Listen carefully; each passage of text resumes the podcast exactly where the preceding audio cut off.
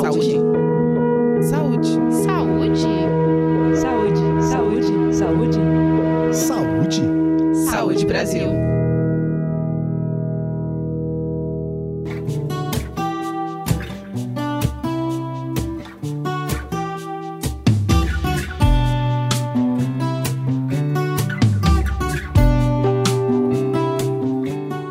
Independente da fase da vida, os cuidados com a saúde precisam ser constantes.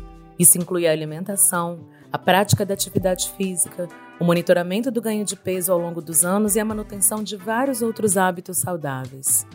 E aqueles que começam desde cedo podem se estender pelo resto da vida, ajudando inclusive a prevenir a obesidade.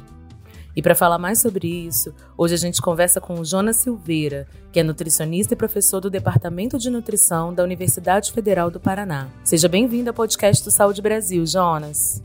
Muito obrigado pelo convite, é um prazer estar com vocês. Jonas, como que os hábitos incentivados ainda na infância têm impacto no futuro? No caso da obesidade em crianças e adolescentes, qual que é o impacto dessa doença para o futuro dessas pessoas? Olha, é, em termos desses hábitos incentivados, a gente tem que falar sobre o aprendizado. Né? Durante a infância, nós começamos a aprender nossos primeiros mecanismos sobre como nos relacionamos com nós mesmos e com o mundo. Com a alimentação não é diferente. Nosso primeiro aprendizado ele começa com os diferentes sabores do leite materno, né? além de todas as outras experiências sensoriais, como calor, cheiro, som, toque, que irá convergir no, no vínculo afetivo entre a mãe e a criança. E aí, com o avançar da idade, essas experiências sensoriais elas contribuirão com o processo de introdução da alimentação complementar, Nesse período também haverá o amadurecimento da resposta ao estímulo fome-saciedade.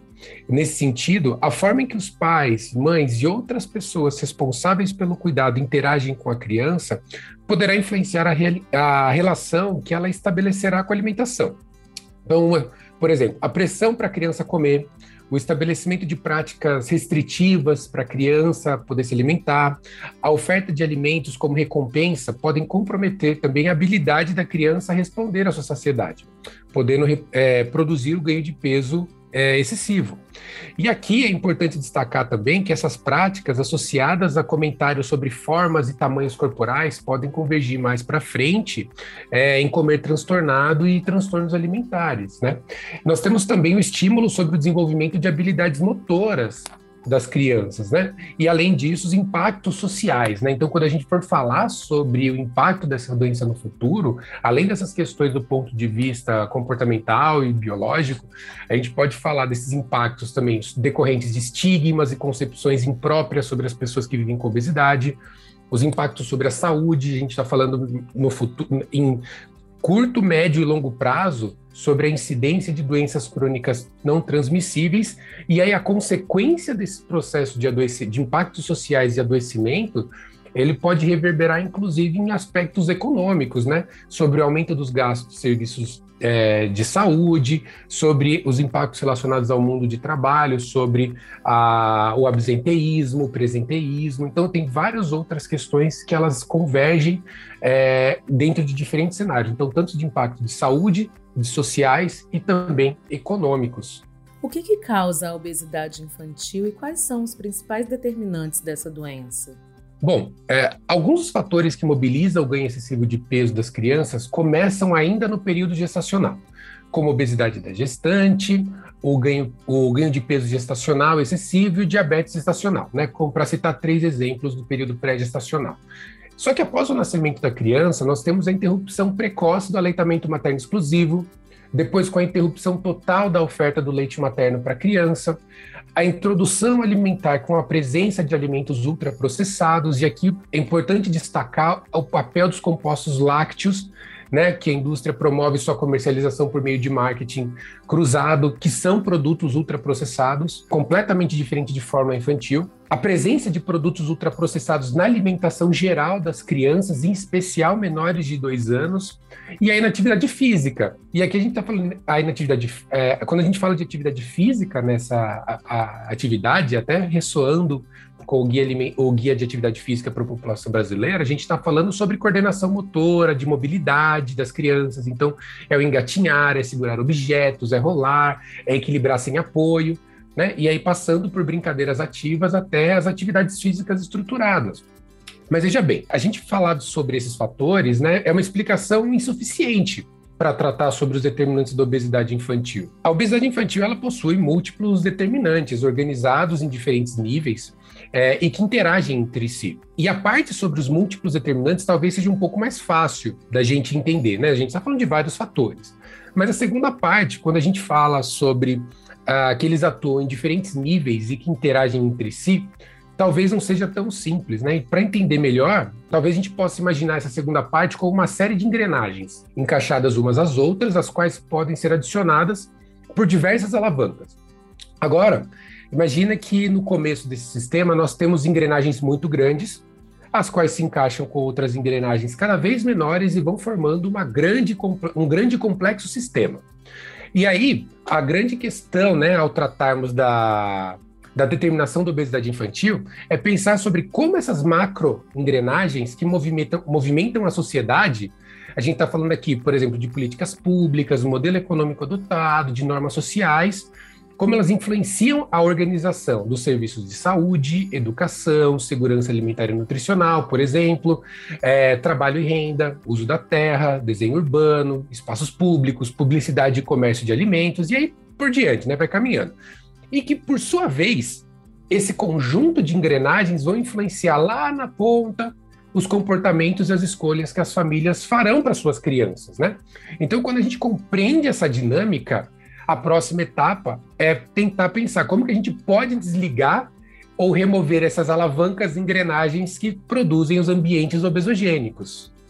O que é um ambiente obesogênico? E como que ele influencia o surgimento e a manutenção da obesidade? Os ambientes obesogênicos, eles são locais que não estimulam ou oportunizam comportamentos ativos e escolhas alimentares saudáveis. Então, a consequência desses ambientes é o ganho, é, é, a, pro, é a promoção do ganho de peso excessivo.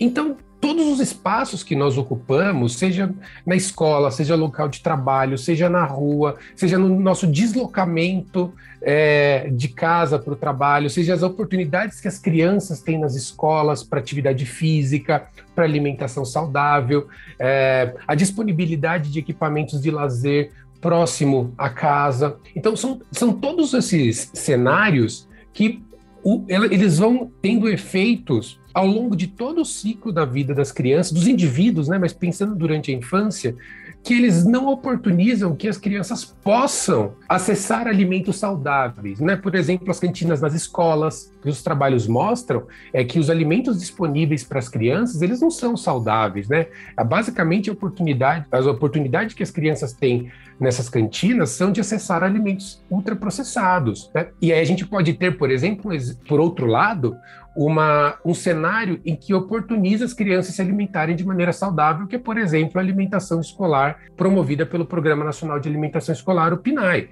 Então, são diferentes situações que elas podem oportunizar ou não é, escolhas alimentares saudáveis, atividade física para as crianças, né? os entornos. Então, assim, a criança pode ter um espaço protegido dentro da escola, mas quando ela sai da escola, o que, que é, qual, qual que é o cenário que ela vai encontrar na sociedade em relação ao seu deslocamento da escola até a casa. Por exemplo, as crianças que elas vão, a, é, vão e voltam a pé da escola. Então, são vários outros cenários. Quais, quais é, influências que as famílias recebem para comprar alimento?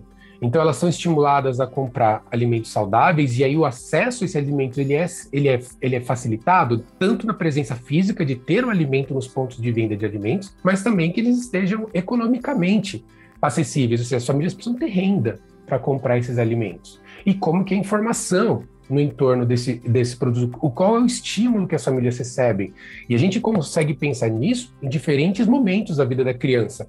Desde, por exemplo, campanhas que é, fragilizam a habilidade da mulher, a, a, confiança, na verdade, da mulher para amamentar. Depois, é, constrói uma campanha de desinformação relacionada com a promoção de produtos ultraprocessados para a introdução da alimentação da criança. E com isso a gente tem depois a manutenção desses hábitos. Então, o ambiente obesogênico ele está presente em vários. Então, não é um ambiente obesogênico, são os ambientes que eles podem ser ou não obesogênicos, dependendo da estrutura e das oportunidades que eles disponibilizam para as crianças. e para as famílias, né, e para a sociedade como um todo. Jonas, você pode citar mais exemplos de ambientes obesogênicos que são comumente frequentados pelas crianças? A gente pode pensar nesses diferentes espaços e eu vou tentar ampliar um pouquinho assim dos ambientes que, que ele pode começar, por exemplo, na, na, um ambiente obesogênico, a gente pode pensar até mesmo na maternidade. Então, à medida que uma criança, por exemplo, especialmente aquelas nascidas com parto normal ou parto natural, em que a própria estrutura hospitalar oferece a fórmula infantil antes mesmo de estimular a mãe, na primeira hora de vida da criança, a, a, a oferecer o leite materno, a adesão né, ao aleitamento, isso pode ser configurado uma, um primeiro momento de ruptura de um processo saudável e que se constitui um ambiente obesogênico. A gente que dá para pensar dentro dessa perspectiva, ainda na maternidade. Depois a gente pode pensar, por exemplo, nas oportunidades que vão acontecer dentro do domicílio, né? Quais são os alimentos que vão ser oportunizados para a criança, se o aleitamento materno exclusivo ele se sustenta no domicílio, é, ou então mesmo que haja a introdução de algum outro alimento, interrompendo o aleitamento materno exclusivo, como que o aleitamento complementado ele se configura? Se, e considerando que ele vai ser complementado apenas, né? Ah, ou então ele não é interrompido. Então, essa prática do aleitamento materno, a presença ou não, ela já pode, ela pode ser entendida também como uma prática, é, o ambiente domiciliar sendo um ambiente obesogênico, mas não responsabiliza, não no sentido de responsabilizar a mulher por isso, né? Longe dessa, de qualquer tipo de excessiva responsabilização individual. Mas aqui a gente está falando, por exemplo, da estrutura e dos modelos de trabalho que são disponíveis, por exemplo, que ela precisa retornar. Né, para sustentar a casa. Então, essas organizações sociais que nós temos, elas não possibilitam que a mulher é, esteja presente para amamentar a criança, ou então que não dê estrutura por exemplo, para manutenção do aleitamento materno, por exemplo, como salas de apoio à amamentação, é, nas creches, por exemplo, no local, de, no local de trabalho, que a mulher não possa fazer extração do leite e depois oferecer para a criança e deixar reserva, isso pode ser considerado também como um, um ambiente obesogênico, pensando é, nas primeiras etapas. E aí, por exemplo, dependendo da infraestrutura que a família dispõe, tanto no domicílio como em creches, que a criança ela vai poder ou não desenvolver atividade física, como eu falei, engatinhar, rolar, ficar de pé, se sustentar, se, se mexer. Né? É, isso também pode ser considerado um ambiente obesogênico, pensando nesses, nos dois primeiros anos de vida da criança. E aí isso vai se vai, ele vai ampliando isso à medida que a criança começa a ocupar novos espaços, né? Então, quando ela vai para a escola, quando eu falei então como tem a cantina escolar, quando tem as práticas de atividade física, se a escola oportuniza, além das, das aulas regulares de atividade física, se ela tem outras estratégias que podem mobilizar atividade física. Se o ambiente informacional, por exemplo, se a escola dispõe de atividades voltadas para a educação alimentar e nutricional, seja como disciplina específica ou então de maneira transversal no currículo. Então, isso pode ser ambientes obesogênicos ou promotores de escolhas e oportunidades saudáveis para as vidas das crianças.